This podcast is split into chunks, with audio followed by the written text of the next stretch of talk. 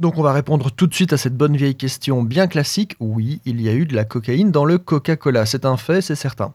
Néanmoins, si vous voulez en savoir un peu plus, cet épisode est fait pour vous. Un pharmacien d'Atlanta en Géorgie nommé John Pemberton fut l'inventeur original de la recette du Coca-Cola en 1885, la préparant pour la première fois dans son jardin. La boisson contenait des extraits de feuilles de coca, d'où la première partie du nom de la boisson. Le mot cola vient de la noix de cola avec un K qui contient de la caféine, un autre stimulant mental. Ce qu'on sait moins, c'est qu'il contenait aussi de l'alcool, ce premier Coca-Cola, entre autres joyeusetés. Pemberton a servi dans l'armée confédérée pendant presque toute la durée de la guerre civile américaine. Au cours d'une bataille, Pemberton a été blessé par balle et entaillé par un sabre. Avant la guerre, il avait travaillé comme chimiste et droguiste, il avait donc accès à la morphine et il en devint dépendant pour soulager ses douleurs après la guerre.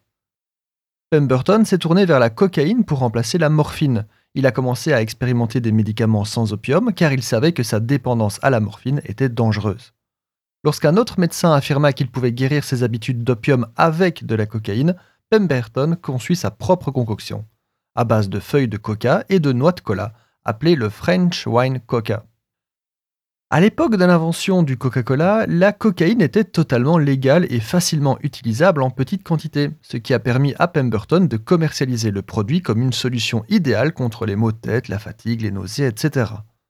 De tels médicaments brevetés permettaient aux gens de guérir de nombreuses affections courantes et contenaient de nombreuses substances aujourd'hui considérées comme addictives.